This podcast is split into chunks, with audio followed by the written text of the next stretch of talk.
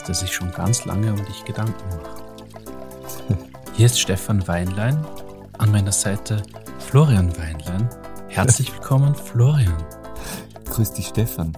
Wie geht's dir an diesem wunderschönen Sonntag im Mai? Es ist nicht mehr Mai, es ist Juni. Aber wir nehmen im Mai auf. Wir müssen komplett nerven. Na, fuck off. Ah, ja. Fang sicher nicht an. Ich hab die Kreiden gefressen, jetzt geht's dahin. Jetzt geht's dahin. Servus Stefan, wie geht's da? Servus. Ja, geht eh gut, danke. Äh, ich freue mich, dass es einigermaßen schön geworden ist. Es hat lang genug gedauert. Der Mai hat ja mir stets die kalte Schulter gezeigt. Ich bin mir sicher, dir auch, lieber Florian. Ja, ich bin jetzt, Und ja. ich bin jetzt schon wirklich gespannt, wie die Durchschnittstemperatur jetzt da ausfallen wird. Weil Mitte Mai war es ja schon zweieinhalb Grad kälter im Durchschnitt als in den vergangenen 100, 300 Millionen Jahren. Und jetzt ist der Mai komplett äh, vollzogen und jetzt äh, bin ich schon gespannt, wie, wie diese Durchschnittstemperatur noch in den Keller rasseln wird. Das ist ja Wahnsinn. Als, Klima, als Klimaexperte nun meine Frage an dich. Ist das die direkte Auswirkung davon, wenn man Elektroauto fährt? Oh. Dass im Mai zwar gerade Köder ist, weil dann würde ich sofort wieder einen Diesel nehmen. Das, das, weil, ich, wenn man nicht, nicht warm genug. Ich glaube schon, dass wir mit den Elon da ein Wörtchen reden sollten. Ich glaube aber, dass uns die Herrschaften von Volkswagen uns einen großen Dienst erweisen werden und nur brav massig Verbrenner produzieren werden. Also machen wir keine Sorgen, die werden da schon nächsten Mai richtig Gas geben. Mit Sicherheit. Wir haben eine Kanzlerin, lieber Florian. Hättest du ich das weiß. gedacht vor einer Woche? Uh, vor einer Woche waren wir uns ja gar nicht sicher, was passieren wird. Da haben wir ja nur darüber spekuliert, ob das was wird mit dem Amtsenthebungsverfahren nicht. Dann hat sich eigentlich alles ziemlich schnell verselbstständigt und jetzt haben wir eine Expertenregierung. Meine etwas provokante Frage dazu, warum ist eine normale Regierung keine Expertenregierung? Heißt das nicht eigentlich, dass man einfach nur die ärgsten Waschlappen in die Politik holen? Oder was ist der, der, der Umkehrschluss von der Aussage? Mm. Dass das jetzt eine Expertenregierung ist. Wollen wir nicht Experten ah. an der Macht haben? Ich denke, dass die Experten gut aufgehoben sind in den Ministerium selbst, die dann die, die Arbeit dann tatsächlich machen und nicht nur den Dampf verplaudern. Ich denke, dass es schon wichtig ist, auch auf einer politischen Ebene die Debatte zu führen im Nationalrat und keine Autokratenregierung per se einmal zu installieren. Ähm, denn, ja, aber wäre Expertenregierung notwendigerweise eine Autokratenregierung? Äh, Na, oder? So, das Problem, also die, die Problematik stellt sich bei uns nicht so sehr wie zum Beispiel in Amerika da ist es schon diskutiert worden und da wird aufgrund der oder da ist es, ähm, da ist eine große Befürchtung, beziehungsweise die, die Zahlen be belegen das bei, bei Rechenspielen, da würden die Minderheiten und, oder die, die Schwarzen, die schwarze Community würde da noch viel mehr abdriften. Wenn man jetzt von uh, Head of morgen der, ähm, das System ändern wird und nur mehr zum Beispiel Algorithmen oder Experten entscheiden lässt da ist es dann ziemlich schnell ziemlich gefährlich, weil die Polit das politische Gespür schon vorhanden ist. Mm, aber man kann jetzt natürlich sagen, das politische Gespür ist in dem Moment weg, in dem ein Pharmakonzern oder irgendein anderer Konzern, der seine Interessen durchsetzen will, äh, einen derartig hohen Geldbetrag an einen Wahlkampfverein äh, überweist, der sie dann natürlich Gefälligkeiten bzw. eine gewisse äh, Agenda des Politikers sich dann erwartet. Das ist eine ganz schwere, ja, aber ich, ich, ich fürchte halt nur, dass eine, eine tatsächlich große oder eine völlig von der, vom Menschen und vom politischen Diskurs losgelöste Regierung, Exekutive, mh, hm, ich weiß nicht, dann doch, äh, was ist der Take? Ich bin mir nicht sicher ob das wirklich das, das Sinnvollste ist. Die, die, die Argumentation mit den Algorithmen stimmt ja wahrscheinlich nur zum Teil bei einer, bei einer Expertenregierung. Du hast aber natürlich recht. Äh, prinzipiell sollte der Minister schon Ahnung haben von seinem Ressort. Hat er natürlich nicht. Da möchte ich gar nicht naja, auf die, auf die sagen wir mal so, hinschlagen. es ist offensichtlich nicht das primäre Kriterium dafür, dass jemand Minister wird. Ja, ganz und gar nicht. Ich finde es eigentlich jetzt ganz spannend, Und ich freue mich eigentlich auch, dass wir jetzt einmal äh, eine Regierung, die aus unter Anführungszeichen Langeweilern besteht, also aus Beamten, das sind sie letztlich ja, die äh, in erster Linie dafür bekannt sind, dass sie eine gute, solide Arbeit machen. Weil eigentlich wünschen wir das genau von den Politikern. Die, die Menschen, die letztlich darüber entscheiden, oder sagen wir so Entscheidungen treffen, die einen sehr hohen Einfluss auf meine Lebensrealität haben. Da würde man das schon sehr wünschen, dass die eigentlich intelligente Menschen sind, die die Parameter, die es gibt zur Entscheidungsfindung, in einer möglichst weitreichenden Tragweite analysieren und auf Basis dieser Parameter, die sie haben, Entscheidungen treffen, dabei trotzdem aber Menschen sind. Also das geht, glaube ich, ganz gut in die Richtung, äh, die du angesprochen hast, weil wenn das jetzt einfach nur ich sage einmal, Kalkülentscheidungen sind, dann ist das möglicherweise auch schon, ich meine, wir alle haben Terminator gesehen, ja. Ja, also, aber wo, wo ist dann das demokratische äh, Prinzip? Wo ist dann die Der demokratische Mehrwert ist, dass jetzt einmal für ein paar wenige Wochen der Entertainment-Faktor aus der Politik heraus ist, zumindest aus der äh, entscheidungstragenden Politik, weil der Wahlkampf spielt sich ja eh schon ganz massiv ab. Und ich finde es eigentlich ganz spannend oder ganz schön, dass er da jetzt einmal losgelöst ist. Allerdings, ähm, es herrscht ja jetzt auch das sogenannte freie Spiel der Kräfte, wie ich finde, immer sehr schöner Begriff, wo man nicht so sicher bin, ob da unbedingt da äh, das Bestmögliche dahinter steckt. Aber eigentlich ist das doch ziemlich gelebte Demokratie, oder? Es wird auf mm. Basis von den Sachthemen ohne Allianzen, auf Basis der individuellen Meinungen beziehungsweise Entscheidungsfähigkeit und Urteilsvermögen geurteilt im, im Parlament und äh, Beschlüsse getroffen, die, die im Parlament zumindest mehrheitsfähig sind. Und ja. wenn die Demokratie funktioniert, dann sollten im Parlament ja durchaus Repräsentanten sitzen, die das Volk in der Bandbreite seiner Urteile und Meinungen vertritt. Ja und na. Dass es nicht unbedingt so ist, dahin, sei dahingestellt, aber. Ich gebe dir zu 100% recht, dieser Wunsch ist sehr, sehr schön. Die Realität ist aber zum Beispiel das Ende des letzten Wahlkampfes. Wir erinnern uns, da hat die Regierung einmal schön Milliarden noch rausgepfeffert an zum Beispiel die Pensionisten, die ja noch immer die größte Wählerschaft ähm, darstellt es funktioniert nicht. Also das, was du dir da wünschst und vorstellst, funktioniert nur dann, wenn da Herrschaften im Nationalrat sitzen, die tatsächlich äh, für das Wohl des Volkes arbeiten und nicht zum Beispiel SPÖ-Abgeordnete in Graz ansässig und in Wien in einer Sozialbauwohnung ihren Zweitwohnsitz führen. Ja, aber warte mal, was sind denn beim letzten beim letzten freien Spiel der Kräfte so viele Sachen passiert. Ich erinnere mich eigentlich nur mehr, dass da so sozialpolitische Maßnahmen durchgeführt worden sind. Die das waren Wahlzucker. Naja, aber hat das nicht vor allem den, den ärmeren dem ärmeren Teil der Bevölkerung durchaus geholfen. So was nicht Wohnbauförderung und solche Sachen, war das da nicht involviert? Man müsste es jetzt recherchieren, ich muss mm, ehrlich sagen. Es hatte ja nur die, die Pensionisten vor allem betroffen. Okay. Und das war schon ja, sehr ich mein, die, die kann man ja eher ein bisschen besser stellen, die Pensionisten, oder? Ich meine, Mindestpensionist in Österreich ist sicher kein lustiges Schicksal.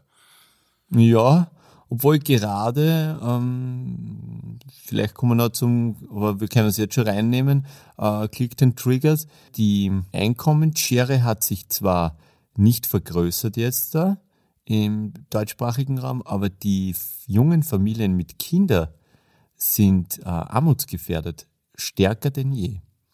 Das ganz, heißt, ganz furchtbar. Also wenn das wirklich stimmt, und ich weiß eben auch, dass jetzt auch politische Stör einfach natürlich sofort in Frage, was du gesagt hast, ohne wirklich da jetzt inhaltlich was nachschießen zu können. War ganz furchtbar, weil das äh, gerade Jungfamilien, da, da hängt, wenn du jetzt das in ein, aus einer Metaperspektive gesellschaftlich betrachtest, da hängt so viel dran. Das Wohlergehen der Kinder, die, die Folgen davon kriegst du ziemlich unmittelbar zurück, weil mhm. die, gut, die Kinder sind vielleicht drei, äh, geh fünf Jahre forward, die haben vielleicht dann äh, sind halt einfach unter relativ schlechten Verhältnissen äh, oder unbehüteten Verhältnissen aufgewachsen. Dann sind es vielleicht mit acht schon Problemkinder. Zehn Jahre später sind sie dann 18 und fühlen sich vielleicht überhaupt nicht als Teil der Gesellschaft und das ist ja hochproblematisch. Und da sieht man auch den, den wahnsinnigen also, Spagat, den eine äh, Regierung da vollbringen muss. Du musst zwar die ältere Wählerschaft ähm, für dich gewinnen, weil es einen Großteil der Wählerschaft gesamt darstellt, aber man muss auch das ausgerufene Ziel, die jungen, in dem Fall bei der rechtskonservativen Regierung, österreichischen Familien zu fördern und zu stärken. Hm, beides, glaube ich, ist ein bisschen schwer. Sonst ja, haben wir wieder im Selbstbedienungsladen.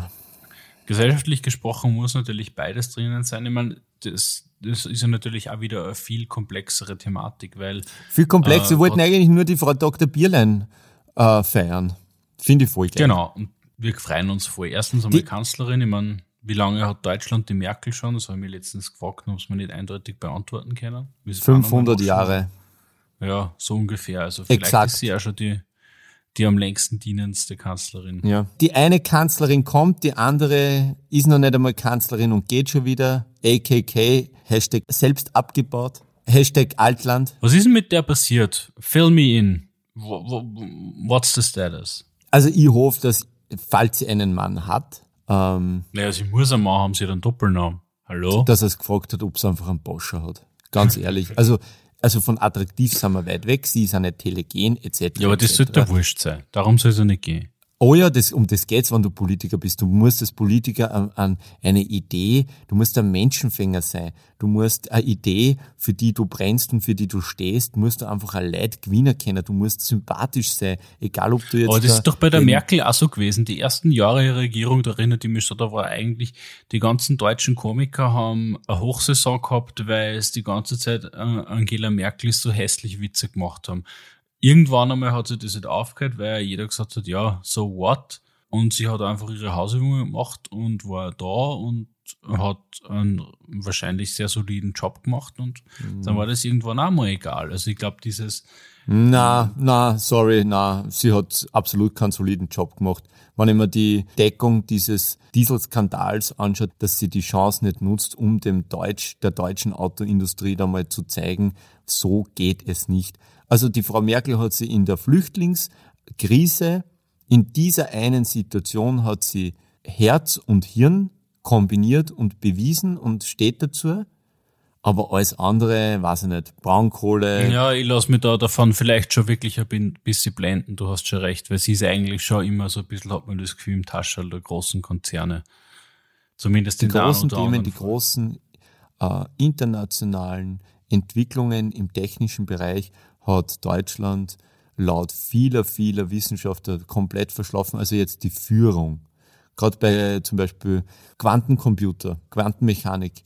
Ähm, da werden 1,2 Milliarden Euro zur Verfügung gestellt. Das gibt Google an einem geschmeidigen Dienstagnachmittag aus. Und die tun sich da mit 1,2 Milliarden Euro Forschungsgeldern äh, da die, die, die Schultern klopfen. Ich weiß, es ist Politik. Es gibt der Basti für Facebook-Werbung aus. Ja. die frühstücken die, das, das Budget. Das ist der Nein, es ist, also, ähm, also die, die Kanzlerschaft, die wird man erst in 50 Jahren so wirklich beurteilen können, vielleicht erst später, ich weiß es nicht. Die Annegret hat sich auf jeden Fall für mich selbst, oh, Entschuldigung, ähm, komplett selbst zerstört. Ich meine, die hat ja das nur, nur lapidarer gemacht, wie wir zwar in dem Podcast die stellt sich da hin ja. und sagt so, naja, so, überlegen Sie einmal, wenn 70 Journalisten da vor der Wahl sich gegen die CDU und SPD aussprechen würden, dann wäre das Meinungsmache. Wenn es ähm, 150 Leute sich für die CDU aussprechen und ein Komitee bilden für etwas, dann ist es absolut in Ordnung. Völlig weird, völlig du, weird. Vollkommen eindeutiger Fall von, die versteht überhaupt nicht, was da gesellschaftlich sich abspielt, hat jeglichen äh, Touch mit der jugendlichen Basis verloren und hat da einfach glaubt, sie kann irgendwie unter Anführungszeichen resonieren und da ja. an, an die Vernunft appellieren, aber versteht halt die, die, die Komplexität der, der Sachlage und die, die Hintergründe nicht und hat sich damit auch ziemlich ins Abseits geschossen. Ja. Mich hat nur ganz kurz zur, zur Angela zurückkehren. Ich glaube, du hast mir gerade recht eindeutig vor Augen geführt, dass ich mich da immer ein bisschen typieren lassen habe, weil ich die einfach so lieb finde, wenn sie sich beim Fußball freut. Und die Deutschen ein Tor schießen. Ja, ja, das ist einfach so, das, das, das Bild, das bei mir so abgespeichert ist, ist irgendwie so ein bisschen eine dickliche ältere Frau, die irgendwie eh ganz, ganz freundlich ausschaut und sie unfassbar gefreut, weil die Deutschen ein Tor schießen. Und irgendwie, ah, ich weiß nicht, da habe ich mir einfach ein wenig hinters Licht führen lassen. Du hast schon recht. Also so, ich beurteile sie nicht sachlich. Dann hat's, und dann hat's auch nur so lieb gesagt, wir müssen da alle zusammen sind und wir schaffen das. Ja, äh, eh, also ein bisschen geht das bei mir auch so auf, die, auf denselben Fleck im Herz wie der Van der Bellen, den mag ich einfach auch so gern. Ja, das ist ja okay. Und jetzt klinge ich wie der Hofer. Ich habe den Professor Van der Bellen so gerne. Ja, weil du halt den Hofer ein bisschen gern hast. Du ich habe auch den Dr. Hofer so gern. Ich finde, das ist ein feiner Mann. Er hat heute einmal gesagt, dass man vielleicht äh, Südtirol doch, doch noch zu Österreich gehört. Ja, das muss ja auch einmal jemand sagen dürfen. Er hat's ja nicht so gemein. Das österreichische Pässe für alle. Österreichische Pässe für sowieso alle. Ich bin ja. der Erste, der nach Jamaika fährt und mit österreichischen Pässen immer umschmeißt. Weil's mir ein hohes Amt und der Ausverkauf geht erst so richtig los. Was hältst du davon, wenn wir eine E-Mail-Adresse einrichten? Ja. Pass kaufen at Satzcafé.at. Nein, nicht einmal kaufen. Wir verschenken sie. Passlotterie at Satzcafé.at. Aus der nordkoreanischen Staatsdruckerin. war, als ich in Thailand war, voll geil. Da gibt's ja so eine, äh, die Khao Road, das ist ja so eine, eine typische Tourifalle in Bangkok, wo man halt wirklich alles kaufen kann. Mhm. Ich bin mir ziemlich sicher, es ist nur eine Frage des Geldes, also du kannst halt wahrscheinlich auch ein Baby kaufen. Aber was die das dort gehabt haben, waren, na, um Gottes Willen. Aber die haben halt alle Ausweise, die du dir vorstellen kannst, gefälscht. Und ich gehe da so durch und zieht den seinen Stand und er sagt, äh, zeigt mir halt so, was er hat. Und dann war da halt so random ein ÖBB-Vorteilskarte dabei. Und ich hab so gelacht. Mit Büdel und alles? Also einfach die, Oder? Ja, ja, voll geil. geil. Jetzt ist er inzwischen kein, kein Bild mehr drauf. Nur dazu war das das Modell, das der angeboten hat, war damals schon outdated. Und ich hab's nicht einfach nur geil gefunden. ja, stell. Äh, kleines Reise. Das werden wir vielleicht dazu nehmen. Zu jedem Pass gibt's eine ÖBB-Vorteilskarte aus Thailand. ja, ja, genau. Vom thailändischen Kartendrucker unseres Vertrauens. Um, ähm, was ich nur zur, zur Annegret sagen wollte, weil du gesagt hast, sie hat jeglichen Touch mit der jungen Generation äh, verloren. Das ist gar nicht mein Kritikpunkt. Sie hat jeglichen Touch mit dem Grundgesetz, das jetzt der 70 Jahre gefeiert hat, äh, verloren. Artikel 5. Besagt was? Artikel 5 beschreibt die Meinungsfreiheit, die in Deutschland herrscht. Also ich weiß nicht, ob das was mit jung oder alt zu tun hat. Ich habe irgendwie so das Gefühl, dass die mehr herumgeschwurbelt hat, als wie wir zwei Idioten da in dem Podcast. Hast du es im Umkehrschluss, dass wir beide in Frage kommen für die, den CDU-Chefposten? Na. Der CDU-Chefposten ist gekauft von sämtlichen Industrien. Ja, war das keine Rolle, die du für die vorstellen kannst? Oh ja. So ein bisschen. ein bisschen, weiß ich nicht, liegt da so ein Geldkoffer aus der Autoindustrie um und um man liegen bleiben muss er auch nicht, gell? Verwahrlosen.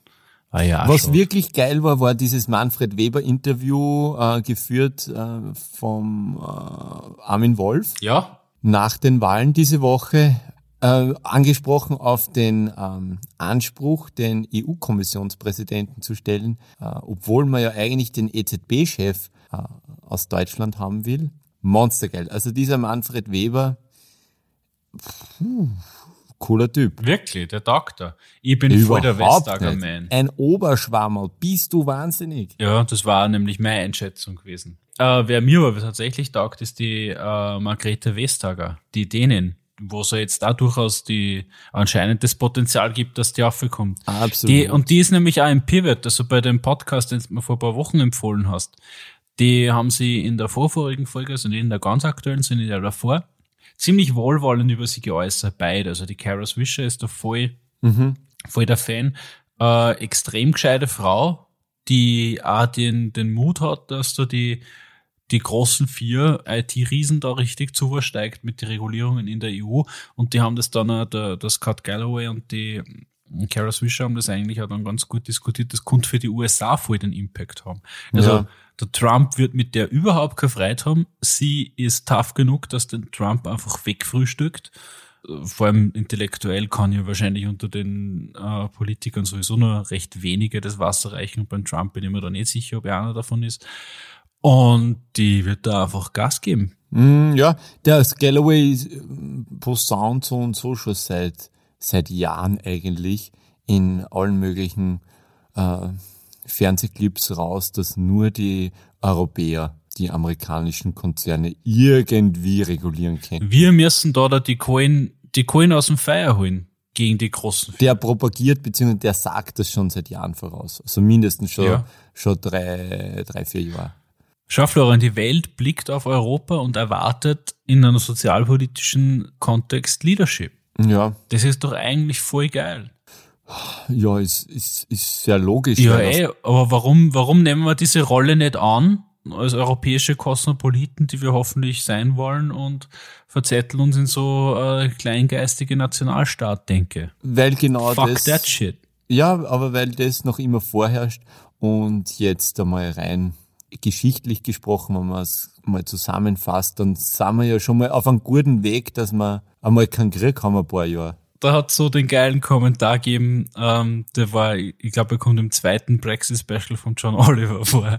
Da sagte irgendein so ein Kommentator, ich glaube auf der BBC, so with, with the UK leaving the EU for Brexit, there's gonna be a, a surge in strength for France and, and especially Germany. And with the, the US under President Trump, it seems likely that the world will be looking to Germany for leadership. Und dann sagte der andere so, wait, do you really think it's a good idea to look to Germany for international leadership? Und das war nicht gestört und das war irgendwie so eine geile depperte Szene und sie haben dann eine Weile irgendwie so komisch backt. Also äh, äh, war absolut geil. Ja, vor zehn Jahren hätte ich, nur, hätte ich das wahrscheinlich nur unterstützt, dass Deutschland, was ja faktisch ja eh machen, also die, die politische Ausrichtung und was tatsächlich passiert in Europa, wird ja noch immer mit der Achse äh, Paris-Berlin tatsächlich vollzogen und da entschieden auf, äh, auf dieser Achse. Mut zur alten Welt nenne ich das Ganze. Die Amis ja. mögen zwar vielleicht aber in, in der Technik und im Marketing stark sein, aber die Philosophie, die Ethik, die, diese ganzen humanistischen Parameter an, auf Basis derer wir uns orientieren, die sind doch alle aus Europa und vor allem spezifisch aus Deutschland und Frankreich. Aber Stefan, wann die EKK äh, Artikel 5 in Frage stellt und das tut, weil es ein fucking Wahl verloren hat und weil es steppert ist, dass irgendwas checkt, was irgendein Hansel mit blaue Haar von sich gibt, beziehungsweise den Umgang mit solchen Leuten checkt. Ja, die checkt die Welt einfach nicht. Ja, aber die wird, die, die ist, das ist die Generalsekretärin der CDU. Ich will nicht, ich will weder, dass, dass Deutschland da in dem Fall die uh, Leadership übernimmt und ich will nicht, dass Europa in dem Fall dann Leadership übernimmt. Mit einem geschwächten Macron, einem gestärkten Farage, an allen unseren Außengrenzen sitzen irgendwelche verrückte Selbstdarsteller. Vielleicht kommt er kurz die Leadership übernehmen. Hm. Jetzt ist die Frage, wie wir den Übergang schaffen, Steff. Du musst dann einen Witz erzählen. Du musst einen ganz einen dreckigen Witz jetzt erzählen. Ich habe einen ganz und ganz einen dreckigen Witz für die, den ich mir beim Scott Galloway ausgeborgt habe. Und zwar ist es, how do you get 20 Canadian fraternity members out of a pool? Ich habe keine Ahnung. Guys, can you please get out of the pool?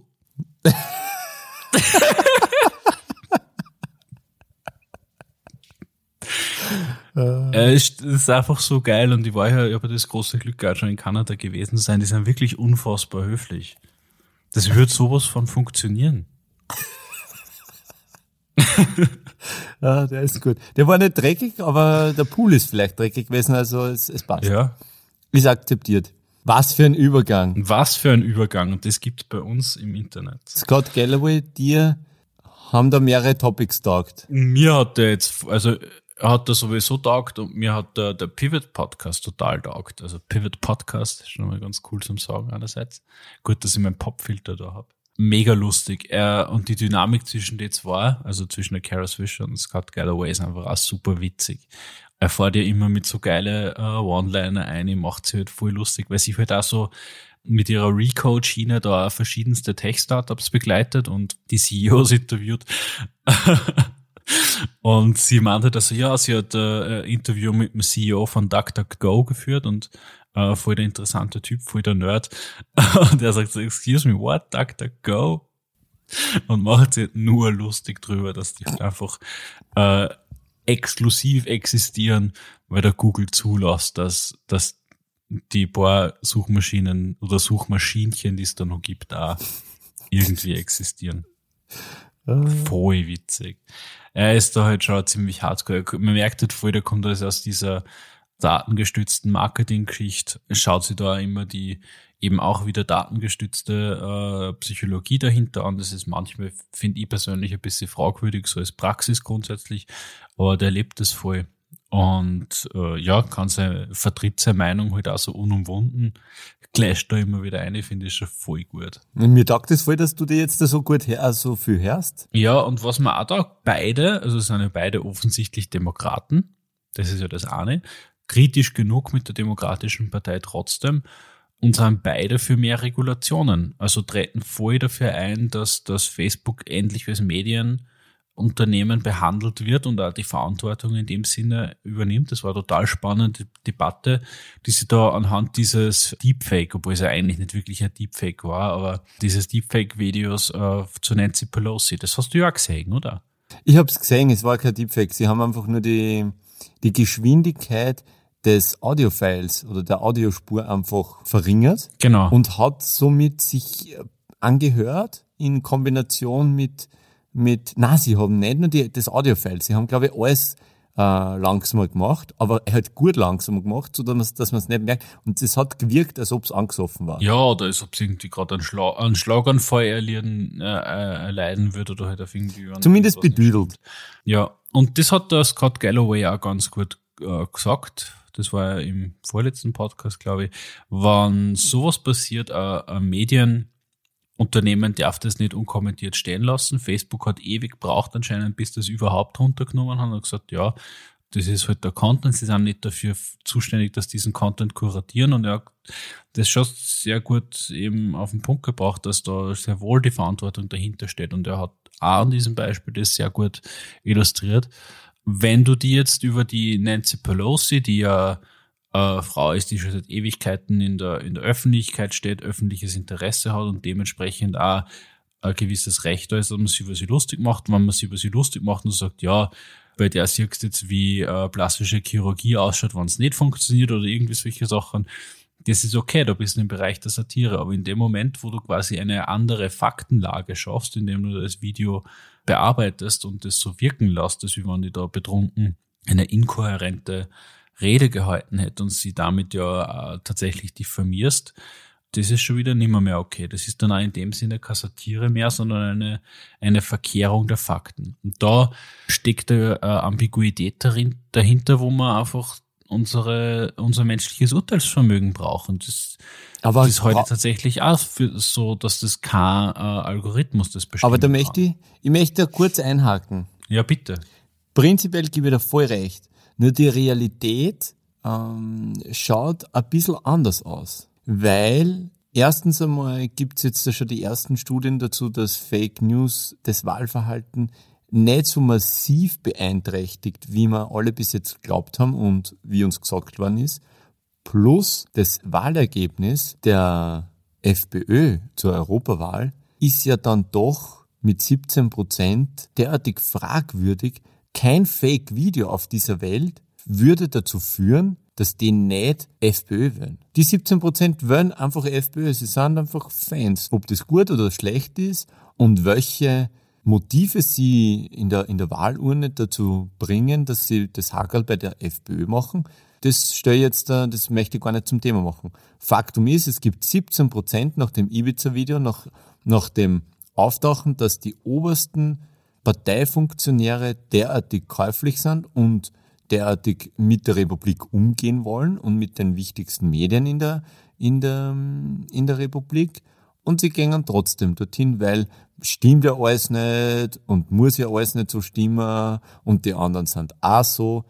Ich weiß, was du meinst und die Definition von, wo beginnt Satire und wo äh, endet sie und beginnt dann die Diskredition, die kann man führen. Am Ende des Tages fürchte ich halt einfach nur, dass die Leute doch nicht so viel Medien konsumieren oder differenzierte Medien konsumieren, dass sie sie dann tatsächlich eine, eine andere Meinung bilden können überhaupt.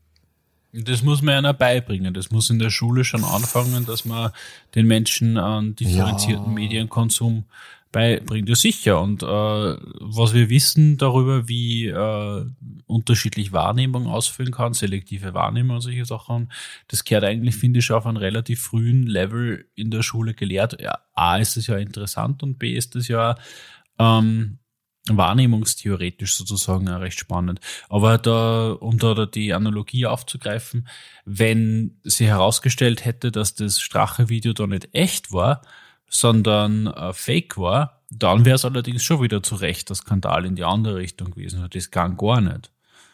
Das war, da waren wir dann eigentlich schon wieder so, also das ist dann eigentlich schon nicht einmal mehr nur Fake News, sondern das ist ja einfach eine ganz klare Fälschung. Ja, ist aber nicht. Ist in dem Fall nicht. In dem Fall ist es eine, eine demaskierende Sache und die gibt da recht. Es ist auch irgendwie ein bisschen, ein bisschen obskur, dass trotzdem immer nur so viele Menschen äh, sagen, sie, sie wollen die Partei. Sei jedem unbenommen. Sei, ja, kann ja jeder halten, wie er will. Und was ich glaube schon, was man einräumen muss, die unter Anführungszeichen Volksnähe, die gelebte Volksnähe, also gerade der Strache war ja einer, der wirklich auch in Diskus gefahren ist und äh, mit den jungen Menschen gefeiert hat und sie in der Art und Weise nahbar gezeigt hat, was, was man ja in Haider äh, nachsagt und was der durchaus auch gelebt hat. Das verstehe ich schon. Wenn die anderen Politiker das alle nicht machen und die in, in der Art und Weise nicht greifbar sind, dann kann ich das auf einer, auf einer emotionalen Ebene schon noch verstehen, dass du eher zu dem tendierst, wo du das Gefühl hast, ja, okay, der, das ist zumindest einer, den triff ich in den Sphären, in denen ich mich auch bewege. Mhm. So wie halt mir, äh, weiß ich nicht, mhm. äh, ein etwas verkopfter, öderer Professor sympathisch ist. Ja. Aber 40.000 Vorzugsstimmen. Für einen Strache? Mhm. Also ja. das ist, wie gesagt, lass mir das, ich möchte das gar Wir haben es ja schon hinlänglich äh, besprochen. Ja. Und es wird sich ja noch so viel tun bis zum Herbst. Wir werden nur ganz viel über österreichische Innenpolitik reden. Wir haben unser Podcast-Segment noch nicht ganz abgeschlossen. Es gibt neue Podcasts, die wir vorstellen können. Was tut sich denn in Österreich in der Podcast-Szene? Du bist ja da auch so mein, mein kleines Sprachrohr in die österreichische Podcast-Szene. Ja, das stimmt. Bist du tight drinnen, ha? Ich bin überhaupt nicht tight drinnen. Ich bin einfach nur aufgrund unserer Überlegungen, die wir halt einfach anstellen, doch am Screenen die ganze Zeit. Gibt's was Neues? Ähm, wie hört sich das an? Es gibt ein neues äh, Trio am Unterhaltungsmarkt in Österreich eine gewisse Jana Klar. Das ist so eine, das, so, das steht so als Beschreibung. Nee, steht da du Content. hast den Namen jetzt in der Vorbesprechung schon ein paar Mal gesagt und ist irgendwie jetzt erst geschrieben und jetzt verstehe ich das erst. Ich, mir gedacht, oh, ich weiß nicht, wie die, richtig, wie die richtig heißt. Ihr, ihr Instagram-Name ist, ist Jana Klar. Und der Thomas Breziner und der Michi Buchmeier. Dieser YouTuber, den ich auch nicht kenne, ähm, aber weiß, dass er groß ist aber Thomas Breziner sagt mir was, das ist doch dieser Fernsehkoch, oder? ja, genau, genau der. Genau der. Der mit dem anderen dicken, äh, da diese, die zwei heißen Pfannen, glaube ich, heißt die. Show. Zwei heißen Pfannen. Ich bin voll happy, dass da jetzt sie was tut, dass da jetzt auch ein Trio gibt. Und ähm, also reingehört habe ich noch nicht, ich habe nur gesehen, dass es gibt. Und ich wünsche denen drei alles, alles Liebe und Gute, dass sie äh, performen. Nicht nur contentmäßig, sondern auch sich das in den Hörerzahlen ausdrückt, damit da einfach die Biefke mal ein bisschen rausgedrängt werden aus den österreichischen Charts. Ich halte es für du. schwer problematisch und schon auch ein, ein Zeichen des derzeitigen Zustandes, äh, Podcast Status Quo, dass es, hm, ich habe es ja schon mal gesagt, dass es keine österreichischen Unterhalter gibt, die sich da ans Mic trauen und dann auch dahingehend performen, dass sie in den Charts vertreten sind. Kurz Thomas Bretziner, äh, nicht, dass das jetzt so ganz so stehen bleibt, dass ich den gar nicht kenne. ähm, taugt mir irrsinnig eigentlich. Also muss ich jetzt schon sagen, ich habe das Buch, das er geschrieben hat für Erwachsene, jetzt nicht gelesen. Es ist aber schon lange auf meiner Liste. Aber immer wenn ich den irgendwie in Interviews erlebe, gerade Zeitungsinterviews mit einem lese und so, das ist schon ein richtig schlauer Typ. Und auch ein total unkonventioneller Typ. Also, der taugt mir schon. Der, ist, der muss ja jetzt auch schon auf die 60 zugehen, gell? Ja, so alter Dude. Und diese Jana Klar ist 23. Also ich hoffe, dass ja. das irgendwie connected und nicht nur so ein Marketing-Gag ist. Ja, das wird sicher passen. Also Thomas Breziner heute für, wenn der das entertainmentmäßig absolut tragen kann. Er hat schon irrsinnig viel erlebt. Hat er eigentlich, wenn du so nachdenkst, dass was der das alles aufgebaut hat, der hat ein kleines Kinderunterhaltungsimperium um sich aufgebaut. voll der coole Typ. Und ja. Also, ist durchaus heute durchaus für spannend. Äh, Quizfrage. Was ist der im April 2019 meistgehörteste Podcast der Welt? Der Welt? Boah, ich habe keine Ahnung. Weißt das du? Mhm. Hast du es noch geschaut? The Daily, ja. The Daily von uh, The New York Times. Okay. Ich hätte jetzt eher sowas wie Howard Stern erwartet oder so. Mhm. Wahnsinn. Was, was kommt im, im Daily von der New York Times vor? Die fassen einfach die Tagesgeschehen zusammen kurz prägnant, die Leute hören das am Weg, wissen WhatsApp, brauchen da nicht irgendwelche Subscriptions oder sonst irgendwas bei, auf der Webseite da abonnieren. Kurz und prägnante Information und Nachrichten. Show, die gut ankommt. Ja, total interessant. Ich habe da eh die Listen vor mir. Was macht denn ESPN podcastmäßig? Haben die wahrscheinlich Sport. auch so Sportnachrichten? Ja. Voll. Ähm, mit den diversen Ligen kannst du alle möglichen Diskussionen anstarten. Da braucht man nicht sehr viel Grafik. Das geht super. Äh, wenn man sich ja, anschaut, wie viele Fernsehserien es da gibt und wie viele Fernsehdiskussionsrunden ähm, über Sport da in Amerika vorhanden sind. Ähm, die Amis haben es voll drauf, die Amis haben es voll checkt, dass man da ähm, ein Produkt in den Äther zimmern kann, das die leider tatsächlich konsumieren. Und die Menschen sind da mittlerweile so weit, dass sie unterscheiden zwischen professionell gemachten beziehungsweise einfach ordentlich klingenden Podcasts und einfach so leckt mich am Arsch. Wir, wir, uns ist es scheißegal, wo, wir, wie, wo und wie wir das jetzt da produzieren ist bei uns noch nicht der Fall, aber auch weil wir ja ganz wenig Spotify und Apple Music äh, Subscribers haben in Österreich insgesamt.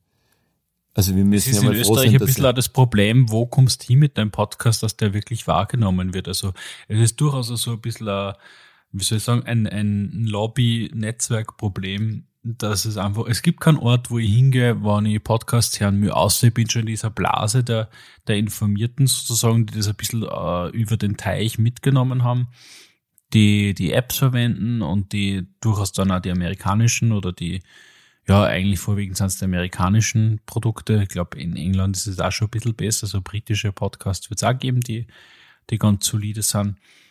Ein bisschen beginnt habe ich den Eindruck in Deutschland, jetzt so schön langsam, dass es mehr wird, aber in Österreich ist es immer nur so, wenn du drei Leute aus der, aus der, von der Straße herpickst und sie fragst, was ist ein Podcast, können das wahrscheinlich zwei zumindest nicht erklären. Ja. Ist auch, es ist ja witzig, dass die Dinge immer nur Podcasts hassen, weil angefangen hat ja, du lässt es runter auf dem iPod, nimmst das mit und dann hörst du es einmal und jetzt ist das alles gestreamt und hat sich einfach als Medium total verändert. Ja, darüber nach der Pause mehr. Loren, machen wir eine kurze Bierpause. Machen wir das. Passt. Wir sind gleich wieder da. Wir sind gleich wieder da. Bis gleich. Ja. Wir haben zuerst beim äh, Podcasting irgendwie abrupt abgebrochen, weil du dir unbedingt ein Bierchi aufmachen wolltest. Weil ich unbedingt die Pause reingebrochen habe, weil ich in einem Blog gelesen habe, dass man ganz wichtig Pausen machen muss beim Broadcasting, dass das für den Zuhörer so wichtig ist. Das ist so geil. Ich ja alles, weißt, wenn ich dir was dazu, wenn ich dir was dazu, ich, schon vor Folge 1, dann ist es, wird es so hingenommen, ja. Aber wer der Stefan liest irgendwas in irgendeinem Blog 17 Milliarden Jahre alt. Du bist ja. wie ein Neunjähriger, der alles glaubt, ja. was er liest. Aber wehe, ich erzähle das am lest, dann glaube ich sofort. Ja. Ich bin extrem leichtgläubig. So, der, so, der Facebook-Algorithmus hat mich in seiner Westentasche. So geht's mir. Ich werde jetzt jede Information, die anbringen will, in einem Blogpost mit Metatext derartig ähm, einfach äh, ins Internet bringen, dass du das dann googelst, was ich dir sag, und dann habe ich die Bestätigung. Werde dann unter einem Pseudonym werde dann werde dann den Blog betreiben. Ja, am besten ins Wikipedia einschreiben, weil das ah, ja, genau. dann gar nicht mehr. mehr. Äh, ja. Na, so geht's mir. Die Leute können das ruhig einmal, ruhig einmal erfahren. ähm, Ach, Disinformation ist der Kit, der unsere Beziehung zusammenhält, Florian. Ja, auf jeden Fall. Ich weiß auch gar nicht, ob die, ob die Leute das noch hören wollen. Wir sind derzeit einfach am Überlegen, wie ein, ein Podcast-Network amerikanischen Maßstabs in Österreich aussehen könnte und funktionieren könnte. Und die Frage ist eben, geht, geht eher ein bisschen auf das ähm, Gespräch vor der Pause eben zurück. Wie erreichen wir bei der sehr fragmentierten österreichischen Medienlandschaft den Punkt, wo die Leute einfach wissen, okay, das ist der Ort, wo ich Podcasts kriege. So wie sie sie vielleicht, wenn sie ein Radio einschalten. Du hast ja eigentlich beim Radio auch eine Segmentisierung. Du hast einen Ö1-Hörer, du hast einen Ö3-Hörer, du hast einen FM4-Hörer. Du fängst vielleicht einmal so mit Ö3 an. Dann irgendwann einmal ist äh, eine musikalische Ausdifferenzierung zu beobachten. Du findest auf einmal FM4 interessant und dann eigentlich irgendwann einmal, zumindest in meinem Freundeskreis ist so, macht irgendwann jeder das Upgrade vom FM4 zum Ö1-Hörer mit einem gewissen Alter. Ja, aber das ist dann schon wieder alles kuratiert. Es ist alles kuratiert und es ist alles irgendwie mit einer gewissen Community vertüncht und irgendwie äh, spielt das Internet darin eine sehr, sehr untergeordnete Rolle. Hm. Was ja insofern ein bisschen atypisch ist, weil das Internet eigentlich so gut wie jeden inzwischen irgendwie beeinflusst. Also die Generation meiner Großeltern, die halt jetzt so 80 plus sind, ich glaube, die braucht man immer mehr abholen, oder? Weiß ich nicht. Genauso wenig wie die Zwölfjährigen wahrscheinlich. Wahrscheinlich ist für uns der Sweet Spot eh in unserer Peer Group und vielleicht ein bisschen drüber. Äh, ja. Und dann ist wiederum die Frage, wo sind die? Wo, wo kommen die hin? Schlagen die die Zeitung auf und äh, bist du, wenn du die Zeitung aufschlagst in der Früh und nachliest, was sie tut, fühlst du dich dann dazu angehalten, in einen Podcast reinzuhören? Mm, ob die Oma wirklich nicht unsere Zielgruppe ist, weiß ich nicht, weil die hätte die Zeit dazu dass sie nicht nur eine, sondern 100 Folgen hört. Ja, aber können wir der noch was bieten? Na, wir nicht. Aber in einem ordentlich zusammengestellten Podcast-Network muss es für jede Zielgruppe auch das entsprechende Angebot geben. Und ich weiß nicht, ob es das. Braucht es einen Podcast für Leute, die QVC schauen? Ja, sicher, warum denn nicht? Was es braucht? Die Frage hey. ist, kann es den geben? Und die Antwort ist, zumindest meine, ist ja. Warum denn nicht? die Generation, würde man jetzt sozusagen 65 plus, gerade da anfängt, ähm, nicht nur extrem gut zu klingen im Radio, sondern auch extrem spannende Stories zu erzählen hat. Schau, du hast eine Weltreise gemacht über Monate und, und, und ich glaube insgesamt zwei Jahre hat das dauert, oder? Ja, fast, genau. Das ist ja, das ist ja nicht die Norm. Normal ist das nicht. Na. Diese Erfahrungen, die du da gemacht hast, also jetzt in der Generation unserer Eltern, die brauchen ja ein ganzes Leben lang, dass diese Städten und diese Länder bereisen, die du da in zwei Jahren gemacht hast. Und naja, aber ich habe äh, aus der Generation unserer Eltern Leute kennengelernt beim Reisen, die unfassbar spannende Sachen erzählt haben. Also die in den 70er Jahren in Afghanistan gereist sind, so Backpacking-mäßig. Weißt du, wie, wie geil in Wahrheit? Absolut, absolut. Also ich glaube, dass die auf jeden Fall viel zum Erzählen haben. Ich denke, dass denen vielleicht auch gar nicht der Mut fällt, aber denen fällt auf jeden Fall das Nudging, dass sie, sie einfach auf das Mic setzen. Keiner von denen wird jemals ins ja. Friendly House gehen oder zum doman.de und dann äh, schauen sie da, was für Mics gibt's und dann schauen sie sich 500, äh, ich meine nicht, dass das irgendwer anderer macht, sonst wird das ja alles anders klingen, aber Nein, nein, die wollen sie einfach hinsetzen und genau. erzählen. Genau. Du musst die, die Einstiegshürde so niedrig genau, wie möglich genau, ansetzen. Aber ich denke das jetzt eigentlich mehr, also die haben definitiv voll spannende Sachen zu erzählen. Äh, stimme da 100% zu. Die Frage ist eigentlich nur, wie holen wir die als Publikum ab?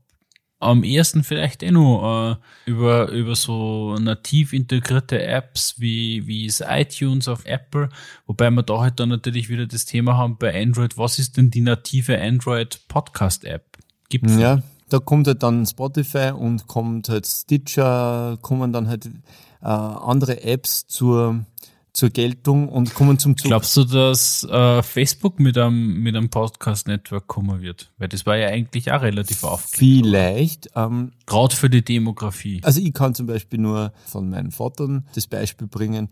Der hat sich irgendeine ominöse Klassik-App, für die er sogar drei, vier Euro im Monat zahlt, runtergeladen und taugt ihm voll. Der braucht gar keinen Spotify-Account. Und was ist da drinnen in der App? Frag mich nicht, ich habe es nicht mal angeschaut. Der hat irgend so ein komisches Android Blackberry. Ja, aber die App bietet Musik. Die App bietet Musik und die App bietet nur klassische okay. Musik. Und sicher nicht einmal so viel Klassikkalender, äh, Kalender, ähm, Katalog. Katalog, äh, wie zum Beispiel Spotify. Ist ja brutal. Wie groß der Katalog mittlerweile ist. Ja, ja. Aber ich möchte gar nicht über Spotify reden. Das sind Aber wir sind ein bisschen enttäuscht. Ich bin einfach belustigt. Rasend vor Wut. Ich bin, na wirklich, die, die, die, die rasende Wut habe ich beim, bei der Antwort auf mein zweites E-Mail bekommen und ich habe im Forum einen witzigen Kommentar von jemand anderen, der ist, das bin nicht ich, äh, gelesen. Den würde ich ganz gern vorlesen, weil du mir jetzt das aus der, aus der Defensive gelockt hast. Ähm, Uh, warte mal, gib mir eine Sekunde. Everyone, everyone at Spotify Help I've talked to has the IQ of a jar of mayonnaise and are of no help. Mehr, glaube ich, muss man nicht sagen. Das ist genau meine Erfahrung. Uh, Spotify Kundenzufriedenheit scheint sehr, sehr, sehr, sehr, sehr, sehr, sehr, sehr, sehr, sehr klein zu sein bei Menschen, die tatsächlich Hilfe brauchen vor Spotify prinzipiell ist dieses. Also in dem Musik Moment, wo du einen Content schon gegeben hast, bist du eigentlich ein bisschen der Gefickte. Voll. Und die denken sich, Alter, du bist ein Nobody und sei froh, dass du. Ein so ein kleines Würstchen ja, in ihrem Mikrokosmos. Absolut. Und das bin da ja. Brauchen sie erste. Aber mit der Einstellung, und das sollte eine Lehre sein von so gut wie allen Ventures, die in die Richtung gehen, wenn du die, diese Praxis fortführst, führt es nur direkt ins Verderben. Absolut. So machst du die Like kaputt und du brauchst die Content Provider. Unbedingt. Du brauchst die Content Provider und du brauchst die Kundenzufriedenheit. Und so schaut nicht Kundenservice 2019 aus. Ich weiß nicht, wie es dir geht, was deine Beispiele von guten Kundenservice ist, aber zum Beispiel, wenn ich bei, bei Fudora bin, da, wenn da irgendwas nicht passt, dann kannst du sofort in die App gehen, schreibst in den Chat rein, innerhalb von einer Minute schreibt zumindest einmal wer Hallo, lest sie das durch, checkt Musst du nach deinem scheiß Tiramisu kotzen? Noch nie ist da irgendjemand unfreundlich gewesen. Noch nie habe ich da keinen Gutschein von mindestens fünf bis zehn Euro gekriegt. Noch nie habe ich irgendwie eine batzige Antwort gehabt. Es war immer defensiv, es tut mir leid, wir werden das checken. So muss äh, Kundenservice. Ich kann da kann man zu, zu Fedora ja. und zu, die, zu, zu Rocket äh, kann man stehen, weil das machen ja die Samba-Brüder. Zu denen kann man stehen, wie man will. Sie haben es zumindest bei Fedora verstanden, wie man mit den Kunden, die ein Anliegen haben, wie man mit denen äh, kommuniziert. Voll wichtig, weil ich es gerade gestern gesehen habe und ich es irrsinnig gerne erzählen mich hat. Ich weiß, du bist kein South Park-Fan. Na, na, bitte. Da gibt es halt eben auch diese Storyline, wo sie sich beim beim Kundensupport immer wieder äh, anrufen und äh, beschweren. Und es ist halt immer derselbe Inder in dem riesigen äh, Customer Support Center, das gleichzeitig zehn amerikanische Firmen bedient. Und da hilft er mir über, äh, überhaupt nicht. Immer aber hello my friend. And please do let me know if if you find our support interaction helpful at all. Also es fragt damit dann eigentlich die ganze Zeit, ob er ihm weiterhelfen kann. Die Bursche sagt immer, na, Alter, what the fuck, du hast uns überhaupt nicht weitergeholfen. Ja, sowas sterben. Und voll. Und genau das ist uns da, glaube ich, bei Spotify ein bisschen passiert. Also ja.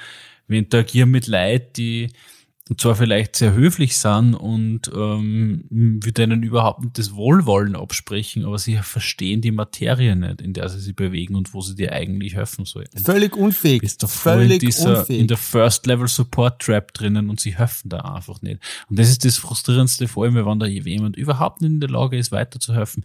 Wie sollst du denn da eine positive Emotionalität in die Situation einbringen? Ja. Ich würde sagen, wir biegen diese Folge äh, erfolgreich gen Nor äh, Süden. Gen oder Süden. nach unten oder wohin. Du musst zum Mösli. Und ich muss zum Mösli. Also ich, sollt, ich, ich habe ja schon Nachrichten bekommen, dass meine Ankunft erwartet wird. Aber Eicher Champions League. Grunde. Abendbiersterei. Ganz bevor wir uns endgültig verabschieden, Champions League. Deine Prediction, Tottenham oder Liverpool? Liverpool. Liverpool, weil ähm, Glaubt das Firebeast? Ich habe äh, beide Mannschaften irrsinnig gern. Ich mag den Deli alle nur nicht. Das ist ein hochnäsiger mh, Schnepf und dem vergunne ich den äh, Champions League Titel nicht. Sonst würde ich es Tottenham vergönnen. Äh, geile Mannschaft und äh, Liverpool sowieso zweimal hintereinander ins Champions League Finale zu kommen. Der Kloppo hat es verdient. Alle guten Dinge sind drei. Was ist dein Tipp? Ich hoffe, dass in einer bisher noch nie dagewesenen Entscheidung aufgrund eines absoluten Skandalspiels der FC Bayern zum Champions League-Sieger erklärt wird. ja, äh, sage ich nicht nein, sage ich nicht nein. Sag ich nicht nein. Es gibt ein Interview mit dem Rummenigge, da reden wir aber dann off-air drüber, da werden wir die Zuhörer nicht mehr langweilen. Ja. Ich sag ganz herzlichen Dank fürs Zuhören. Wir wünschen euch noch einen schönen Sonntagabend. Bussi Baba, halt's die Ohren, Steff, und bis zum nächsten Mal. Alles Liebe und viel Spaß beim Outro.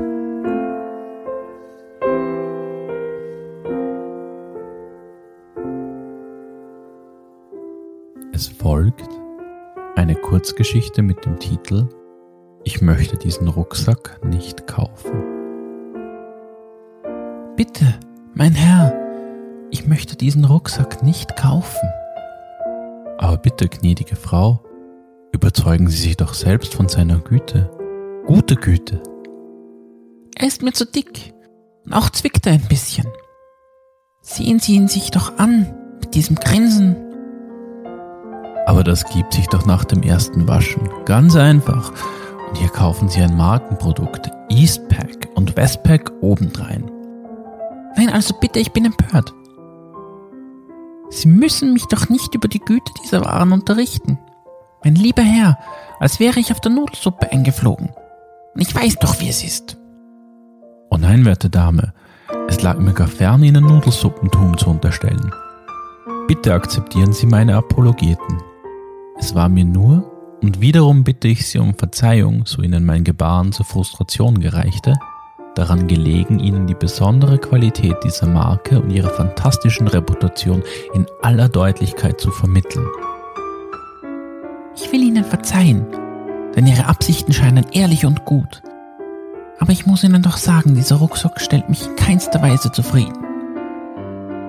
Hm. Wie wäre es dann mit Sex? Ein bisschen pinke Pinke in allen Gebinden? Aber gerne doch. Lassen Sie mich Ihnen doch aus der Hose helfen. Und wenn Sie nicht gestorben sind, dann leben Sie noch heute.